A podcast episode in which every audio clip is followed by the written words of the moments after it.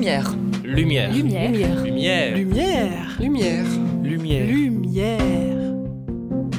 Alors quand on parle de réchauffement climatique, on imagine souvent les tropiques avec la montée des océans, le Sahara qui gagne du terrain, la banquise qui fond.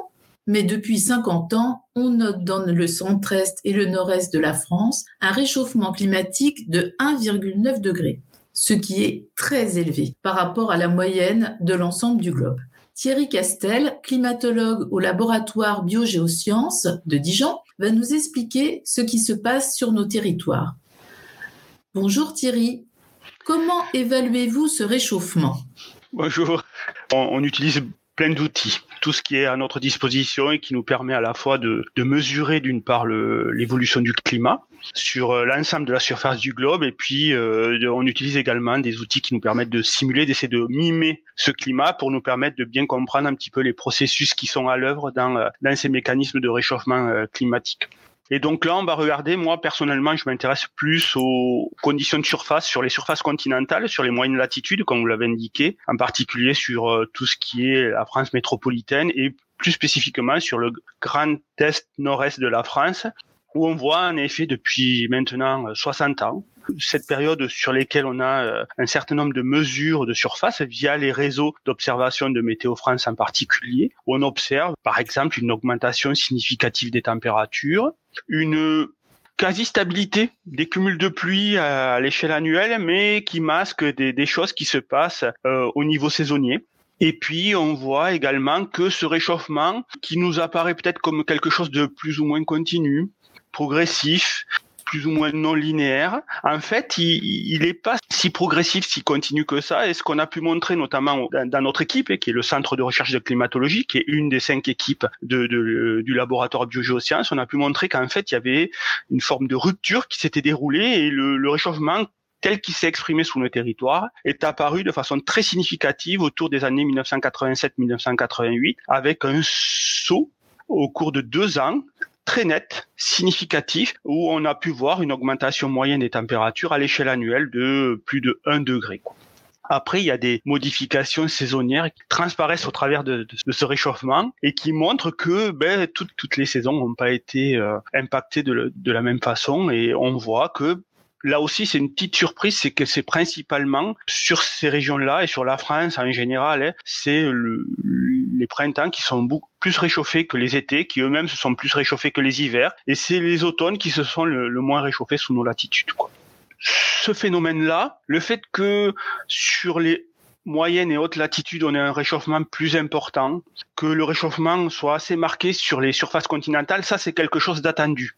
Par exemple, ce qu'il faut avoir en tête, c'est euh, le Groenland, c'est beaucoup plus réchauffé que, que, que la Bourgogne, Franche-Comté par exemple. Mais comme il part, ça part de plus bas, c'est des températures moyennes plus fraîches. C'est vrai qu'on, c'est peut-être moins spectaculaire, bien que lorsqu'on regarde maintenant et on a euh, au travers des médias euh, des informations qui nous parviennent même de ces régions-là où on voit qu'il y a des choses spectaculaires qui se passent, par exemple en termes de couverture neigeuse, qui ont fortement diminué lors de ces dernières décennies. Effectivement, on comprend mieux. Évidemment, les impacts sont réels sur l'environnement en général, l'environnement naturel et bien sûr aussi sur les agrosystèmes. J'imagine que ces changements ne sont pas euh, toujours de même nature. Non, il y a, toute une palette d'impacts sur euh, notamment sur les agrosystèmes, les sylvosystèmes, sur tout ce qui touche les hydrosystèmes. Donc c'est des systèmes auxquels on s'intéresse plus particulièrement euh, dans le laboratoire biogéosciences et dans l'équipe Centre de recherche de climatologie. Donc pour ma part, je j'interviens beaucoup à la fois sur les agrosystèmes, les sylvosystèmes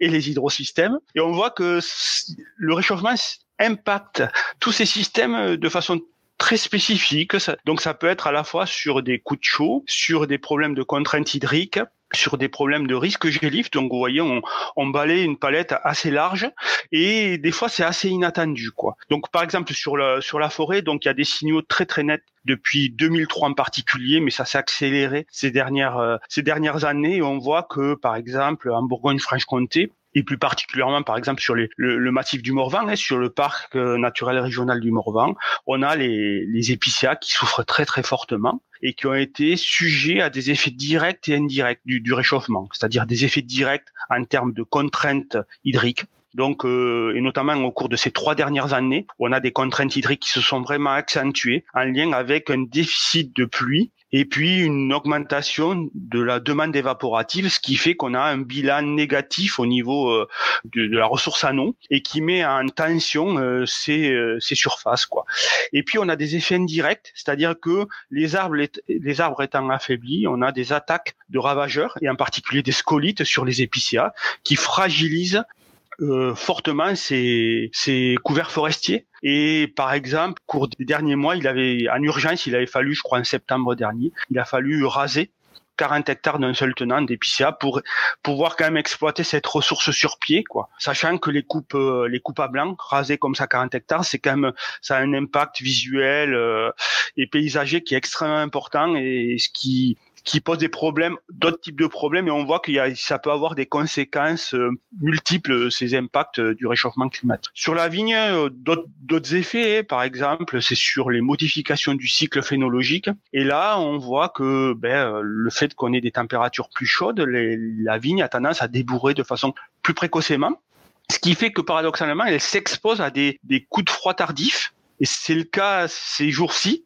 On y est en plein où on a des températures négatives ce matin, par exemple, où on était à moins 5 à Dijon. Et euh, je pense que les agriculteurs euh, sont, euh, sont attentifs à cela parce que ces coups de froid printaniers, ben, la vigne ces derniers temps, que ce soit dans le Jura ou sur la côte, côte de Beaune ou côte de Nuit, il y a eu des, des impacts assez négatifs et ce qui, a des conséquences sur la, la production viticole. Quoi. Et puis sur la ressource en eau, donc là c'est plus sur le long terme, on le voit notamment sur l'eau qui coule dans les rivières. Hein. Donc on a pu montrer dans, euh, le cadre d'un projet euh, qui s'est déroulé de 2012 à 2016, donc c'est le projet ICAR à Bourgogne, qui était euh, financé par les agences de l'eau et puis par le ministère de la Transition écologique. On a pu montrer que suite au réchauffement qui s'est observé et à la rupture climatique que l'on a eu autour de 87-88, on a eu une diminution significative de l'eau qui coulait dans les rivières.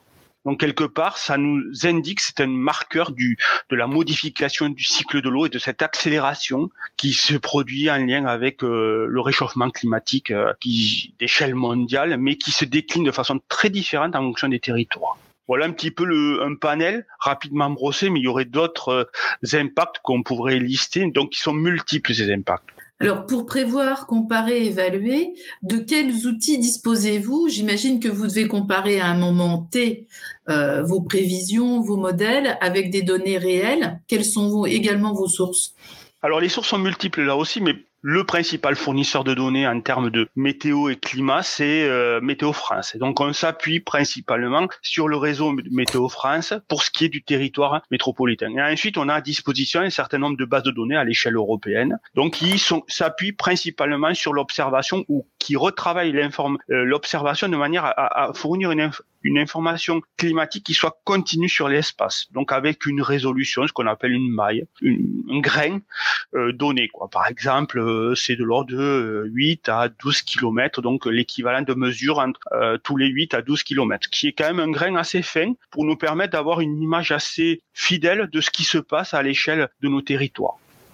Donc ça, c'est, on s'appuie là-dessus et toutes les analyses qu'on a menées au départ, on les conduit à partir d'observations pour voir un petit peu ce qui s'est passé. On essaye de reconstruire, de regarder de façon rétrospective comment le climat a évolué au cours des dernières décennies. Et donc là, on commence à avoir une bonne image à partir de tous ces réseaux de mesures euh, de ce qui s'est passé. C'est là-dessus qu'on s'est appuyé pour montrer qu'il y avait une rupture climatique, notamment en 1987-1988 sur nos territoires. Mais ça, ça suffit pas. L'observation, c'est primordial, mais ça ne suffit pas pour comprendre un petit peu les processus fins qui sont à l'œuvre dans le cas de ce réchauffement climatique et comment la variabilité est affectée dans le cas de ce réchauffement. Et là-dessus, on mobilise ensuite soit des outils statistiques, soit des outils numériques dynamiques, et en particulier des modèles de climat qui vont nous permettre de mimer, essayer de mimer ce qui s'est passé à l'échelle des territoires. On, utilise, nous, particulièrement au, laboratoire, un modèle euh, climatique régional,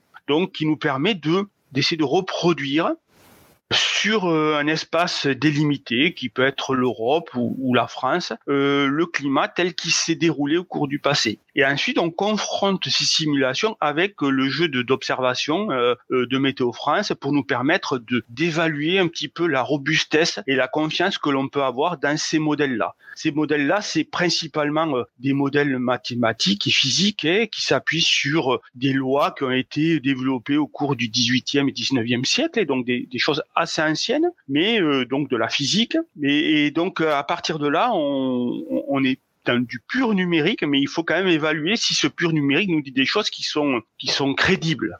Et donc euh, moi j'ai un gros travail que l'on poursuit et que je poursuis en particulier, c'est vraiment d'évaluer la crédibilité de ces modèles-là. Alors on pourrait penser qu'en première approche, euh, un modèle, c'est de, une fois qu'on l'a développé, on appuie sur un bouton et tout se passe automatiquement, tout se fait comme ça. C'est pas si simple que ça. Il y a des choses qui sont standards, qui sont universelles les lois de la mécanique des fluides sont universelles. Tous les modèles s'appuient sur les mêmes équations, donc il n'y a pas de souci. Par contre, sur la physique, par exemple des nuages, c'est très très compliqué et là-dessus il y a une forme d'empirisme et ça nécessite donc euh, et c'est une partie du travail que je conduis d'ajuster un petit peu de d'évaluer de voir un petit peu quelles sont les les lois qui sont les plus adaptées pour euh, le climat tel qu'il s'exprime sur les moyennes latitudes parce que c'est pas la même chose par exemple au niveau de l'équateur ou des zones tropicales ou intertropicales. Et donc il y a tout un travail d'ajustement autour de ces modèles pour nous permettre de dire voilà, on a ajusté le modèle qui nous permet de reproduire au mieux ce qui s'est produit sous nos territoires. Et à partir de là,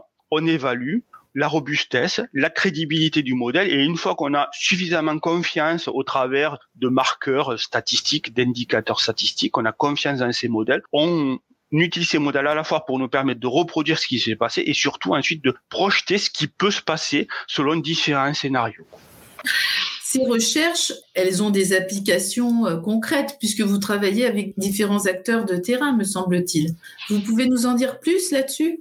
Oh Oui, sur les sur les différents acteurs de terrain. Bon, pour ce qui me concerne, parce que moi je suis donc je suis enseignant chercheur à Gros Subdijon, donc je dépends du ministère de l'Agriculture. Et parmi les acteurs avec lesquels je travaille beaucoup, il y a les interprofessions agricoles, il y a euh, les, les, instituts techniques, il y a les collègues de l'INRA euh, également. Donc puis il y a également les forestiers donc on travaille avec tous ces acteurs-là de manière à essayer d'apporter, de documenter, de d'objectiver la façon dont le climat varie euh, en lien avec le changement climatique. Donc parce qu'il y a une modification, alors je ne vais peut-être pas essayer d'insister, il y a une modification du climat moyen, donc de l'état moyen de l'atmosphère, mais il y a aussi en lien avec la, modification de cet état moyen, une modification de la variabilité de cette moyenne. Donc c'est ça qui est important pour pour les acteurs de terrain parce que si on est soumis de façon plus fréquente à des sécheresses ou à des contraintes hydriques plus fortes ou à des petits coups de gel printaniers, euh, même s'ils sont moins forts, mais plus régulier, ben, ça a des conséquences qui peuvent être très importantes pour les acteurs de terrain. Donc on travaille, on a aussi travaillé avec des gestionnaires de et des euh, acteurs de, qui, qui gèrent les, contrats de rivière, par exemple, donc sur la Bourgogne. Donc on a voilà là aussi on, on essaye de d'être en lien et de faire remonter un petit peu les questionnements du terrain pour voir comment ça peut peut répondre à ces questionnements, sachant que c'est quand même des questionnements qui sont souvent très très complexes, très multifactoriels, et nous on peut apporter des éléments, quelques paramètres ou quelques facteurs pour répondre aux questionnements qui se posent, mais ensuite c'est c'est vraiment des l'expertise et l'intelligence collective qui peut permettre de répondre pleinement aux, questions qui se posent à l'échelle des territoires. Et donc là-dessus, on n'a pas l'ambition d'apporter loin, loin s'en faut, des réponses clés en main. On n'est pas du tout là-dedans. On est vraiment un des éléments de ces acteurs qui, une fois autour de la table, feront que peut-être on arrivera à répondre de façon la plus intelligente possible aux, défis qui, nous sont soumis.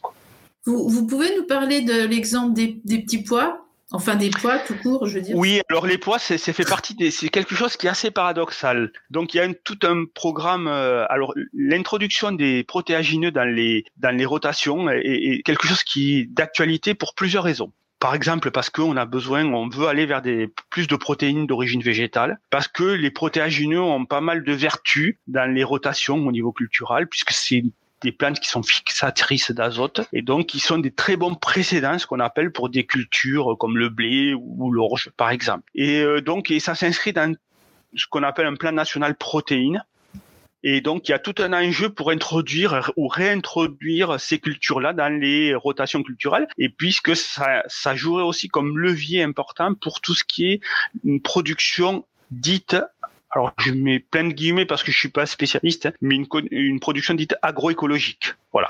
Donc on s'inscrit vraiment dans l'agroécologie, mais ça pose un certain nombre de questions. Et une des limites sous nos territoires de, l'implantation des pois, pois d'hiver en particulier, c'est les conditions euh, climatiques. Et en particulier, ces pois sont assez sensibles au froid. Alors en première approche, on pourrait se dire qu'avec le réchauffement climatique tel qu'il s'est déroulé et tel qu'il se projette, ben, ces contraintes vont être levées. Donc on devrait avoir moins de contraintes au moins de risques gélifs. Or, ce qu'on s'aperçoit, on s'est aperçu au cours d'événements passés, par exemple l'hiver 2011-2012 a été pour nous un révélateur, c'est que ça a été un des hivers les plus impactants en termes de risque gélisses puisqu'on a eu des dégâts extrêmement importants sur les protéagineux, mais également sur le blé. Ce qui a nécessité sur tout le grand est de la France de ressemer les blés, ce qu'on n'avait pas fait depuis je sais plus combien d'années, j'ai pas ça en tête, mais ce qui a été très spectaculaire. Alors c'était assez paradoxal parce que c'était un des hivers les plus doux qu'on ait connus au cours des dernières des dernières décennies. Et donc là, on a, on s'est reposé la question de savoir, mais qu'est-ce qui se passe exactement? Est-ce que c'est c'est juste euh, un événement euh, ponctuel ou est-ce que ça s'inscrit peut-être dans un, un, mécanisme de fond en lien peut-être avec le réchauffement climatique? Et ce qu'on a montré, c'est que paradoxalement, donc c'est ce qu'on appelle les paradoxes du réchauffement climatique, c'est qu'avec un réchauffement climatique, eh bien, on risque de s'exposer plus fréquemment à des risques gélifs. Alors, en première approche, oui, ça fait, c'est paradoxal. Mais lorsqu'on y réfléchit un peu plus, euh, euh, c'est pas si paradoxal que ça. Pourquoi? Parce que les, les cultures d'hiver, elles, elles doivent s'acclimater aux conditions euh, fraîches. Et pour s'acclimater aux conditions fraîches, il faut qu'il y ait des conditions fraîches. Or, si vous êtes en contexte de réchauffement, ces conditions fraîches, elles vont être euh, perturbées, ce qui va perturber l'acclimatation euh, des cultures. Et ce qui fait que, paradoxalement, ces cultures vont être plus vulnérables. Et donc, voilà des choses très subtiles que la collaboration que l'on a avec nos collègues agronomes de euh, l'UMR agroécologie fait qu'on a pu révéler un petit peu ces mécanismes subtils. Alors pour les cultures, mais il faut savoir que pour les d'autres types de plantes naturelles, ben, il y a ce même mécanisme d'acclimatation. On a pu constater, notamment sur les forêts, des, aussi une petite augmentation du, des dégâts gélifs en lien avec ce réchauffement climatique. Quoi. Donc vous voyez un petit peu cette nécessité de d'aller au-delà des, apparences et euh, des, des, choses qui paraissent évidentes. Et on voit que c'est plus subtil que ça et qu'il va y avoir des conséquences qui, en première approche, nous étaient peut-être pas, euh, nous apparaissaient pas euh, de façon aussi claire que ça. Mais lorsqu'on y réfléchit, lorsqu'on travaille, on voit que ben, euh, ça nécessite d'analyser plus finement ce qui peut se passer en lien avec et des, en lien avec ce, ce réchauffement climatique. Quoi. Donc il va falloir que nous nous habituions à ce climat plus chaud, à des précipitations réparties différemment dans le temps. Est-ce qu'on n'est pas en train de quitter Vivaldi et ses quatre saisons pour aller vers une période à, saison euh, sèche et saison pluvieuse, comme euh, dans d'autres contrées du monde? Non, je crois qu'il y aura toujours les quatre saisons. Par contre, euh, les, les saisons telles qu'on les a peut-être en tête ou euh, telles que notre mémoire les a archivées vont être euh, modifiées. Les cartes vont être rebattues, quoi. Alors de quelle façon, ça c'est pas si clair que ça. Il se peut, ça, ça, ça va dépendre ensuite des zones géographiques auxquelles on va s'intéresser. Clairement, euh, le pourtour méditerranéen va avoir une évolution très marquée. Peut-être avec justement peut-être des, des saisons d'été très très sèches et puis euh, des, des automnes et des débuts d'hiver qui vont être très humides. Donc euh, on parlait ça va pas se passer comme ça, mais peut-être de mousson au niveau de ces, ces, ces, zones-là, parce qu'on va avoir euh, une Méditerranée qui va être très très chaude, et donc, c'est le fait que la Méditerranée soit très très chaude qui entraîne des phénomènes sévenols, notamment sur l'arrière-saison, euh, automne et hiver.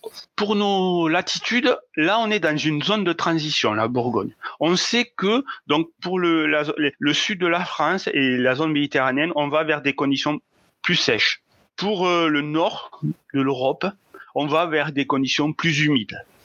Par contre, pour tout ce qui est ces zones intermédiaires, et, la Bourgogne-Franche-Comté en fait partie, le Grand Nord-Est en fait partie, on est dans une forme d'incertitude. On ne sait pas trop si on va aller vers des, des automnes et des hivers beaucoup plus pluvieux, et, des euh, printemps euh, plus secs et des, étés plus secs. Donc c'est très incertain. Quoi. Donc là, on aura toujours ces quatre saisons. Par contre, à l'intérieur des saisons, clairement, il va y avoir des phénomènes peut-être de, de, plus secs, notamment au niveau des, printemps. Les étés, c'est sûr. On va vers des étés beaucoup plus secs. Sur les printemps, c'est très incertain. Et sur les automnes et hivers, donc des hivers un peu plus humides, moins euh, moins de neige, notamment au, sur par exemple sur des, moyennes montagnes ou euh, jusqu'à euh, en dessous des 2000 mètres. Au-delà, là aussi, par exemple sur le Jura, ça va être ça va être assez incertain quoi. Et donc voilà, on va on va avoir encore pas mal d'incertitudes sous nos latitudes, quoi, parce qu'il n'y a pas de convergence très très nette, excepté sur l'augmentation des températures, mais sur les pluies, et là j'insiste, hein, sur les pluies, euh, on a de très très fortes incertitudes parce que c'est horriblement difficile à essayer de simuler la pluie, donc c'est vraiment un des verrous majeurs pour la climatologie, et donc on essaye, donc que ce soit les, les modélisateurs ou nous qui simulons le, les, les climats euh, futurs à l'échelle régionale, on essaie d'améliorer ça et d'arriver à mieux caractériser l'incertitude que l'on aura et les modifications du cycle annuel sur la pluie. C'est un travail très pointu. Ce doit être à la fois excitant de voir qu'un modèle fonctionne et un peu triste quand on voit qu'on a raison, que vos calculs sont conformes à la réalité je ne sais pas si on a raison. En fait, ce qu'on montre maintenant depuis 40 ans, on a pu revoir de façon rétrospective là aussi ce que les, simulations qui étaient faites dans les années 80, elles, ont projeté le climat pour 2020. Et ce qu'on voit, c'est que globalement, ce que nous disent les modèles était conforme à ce qui s'est réalisé. Donc voilà, on, sait que ce que ce qu'on simule pour le pour le futur, ben ça peut se réaliser tel que les modèles nous l'indiquent. Donc tout l'enjeu ensuite maintenant, c'est de d'essayer de faire prendre conscience à, la, à nos sociétés que euh, suivant le scénario que l'on va suivre, eh ben, on peut aller vers des futurs en termes de d'évolution du climat qui sont, euh, on va dire, euh, viables ou qui nous permettraient de de nous adapter, mais à la marge et de, de faire en sorte que nos sociétés ne puissent être le moins impactées possible, sachant qu'elles vont être impactées. Par contre, ce qui est inquiétant, et la communauté euh, des climatologues alerte un petit peu là-dessus, mais pas que. Mais elle est peut-être pas alertée de façon assez assez forte parce que il y a toujours cette réserve autour de, de dire qu'il y a une incertitude autour du climat qui est toujours là. Hein. Mais euh, là, on s'aperçoit qu'on on, est plutôt sur la sur une trajectoire qui est plutôt la trajectoire la moins vertueuse et donc qui risque d'avoir qui va avoir des impacts plus sévères sur le climat en général et sur nos sociétés en particulier. Et donc là-dessus, ben c'est vrai que maintenant la communauté alerte depuis maintenant près de 40 ans. Euh, ces alertes, tous les voyants commencent à passer au rouge voire l'orange, et très peu de voyants sont au vert, même aucun, à l'heure actuelle. Et tout l'enjeu maintenant, et c'était l'objet de la COP 21 de Paris, c'était de dire, voilà, on a encore les cartes en main pour faire faire changer que nos modes de vie fassent que l'on puisse se, se réaligner sur la trajectoire qui est un peu plus vertueuse, qui est la trajectoire que, qui est conseillée par la COP 21 de Paris, qui nous permettrait de, de rester en deçà des plus de 2 degrés à l'échelle du globe. Donc c'est un peu plus à, sur nos territoires, ce serait, ça va être plus de 2 degrés. Mais il faudrait rester en deçà des 2 degrés à l'échelle du globe pour qu'on puisse rester dans des conditions qui nous permettent d'avoir des, des stratégies d'adaptation euh, les moins contraignantes et les effets les moins contraignants euh, sur euh, sur nos territoires. Et là-dessus, c'est pas gagné puisqu'on a vu, et moi je renvoie par exemple au, site de Jean-Marc Jancovici hein, qui, qui alerte aussi euh, là-dessus, mais on voit que la COP 21 de 2015 n'a pas fait infléchir à l'heure actuelle nos émissions de gaz à effet de serre. Par contre, paradoxalement et malheureusement, c'est peut-être c'est mal pour un bien, je sais pas le, le, le Covid et le fait qu'on arrête nos activités a fait que bon ben on a moins émis de, de gaz à effet de serre et, et certains disent qu'il faudrait un Covid tous les ans pour qu'on puisse respecter les accords de Paris. Alors un Covid euh, façon de parler, hein, c'est une image, mais qu'il faudrait arriver à vraiment réduire drastiquement nos, nos, activités de manière à pouvoir euh, rester sur la trajectoire qui nous permettrait de d'envisager un avenir l'avenir de façon plus sereine pour nos sociétés on alerte. Nous, on essaye de faire un travail à l'échelle des territoires, hein, modestement. Euh, on intervient assez régulièrement, de plus en plus. On est sollicité. Tant mieux, mais bon, on peut pas répondre à, toutes les sollicitations, mais on, a à la fois des, travaux à l'échelle des, départements ou de petites euh, communautés de communes qui veulent prendre en, charge cela, qui veulent essayer de voir comment, euh, quelle type de d'évolution du climat sur leur territoire et ensuite en, amenant ces informations là comment en combinant ces informations et puis l'expertise de tous les acteurs du territoire quelle quelle stratégie d'adaptation les plus adaptées pour un territoire donné quoi. Donc ça, on essaye de, de jouer ce rôle à l'échelle de, des régions, des départements ou des communautés de communes, sachant que différentes structures ont leur rôle à jouer à différents niveaux, que ce soit national, international.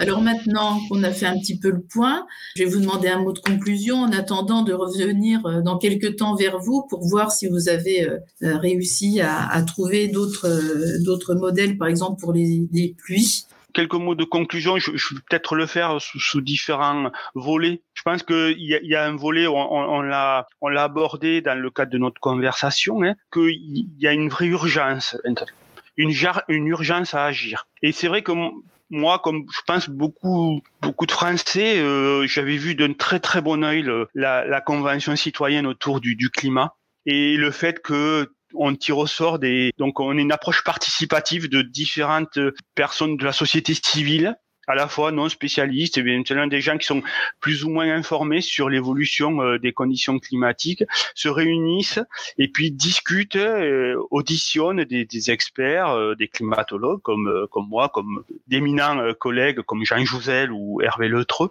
et donc euh, puisse se faire une, bonne idée de ce qui se passe, de ce qui peut se passer et comment on peut agir à différents niveaux pour améliorer euh, le, notre impact, notre empreinte sur euh, sur le climat et pour euh, nous permettre d'avoir cette inflexion vers un, un, futur qui soit le, le moins contraignant possible pour nos sociétés et qui soit le plus viable, pour, le plus vivable possible pour les nos générations, mais les générations qui vont suivre quoi. Et, et malheureusement, on a l'impression que tout ça c'est en train d'être détricoté et ce qui est alarmant quoi parce que euh, il faudrait que justement il y ait un signal très très fort euh, de nos dirigeants pour dire voilà on prend ce, ce sujet à bras le corps et on, on le met en priorité parce que ça va conditionner à la fois nos sociétés, mais aussi les activités socio-économiques par le futur. Et ce qu'il faut avoir en tête, c'est que la machine, elle est, elle est lancée. On a une inertie, c'est-à-dire que même si on arrête nos émissions aujourd'hui,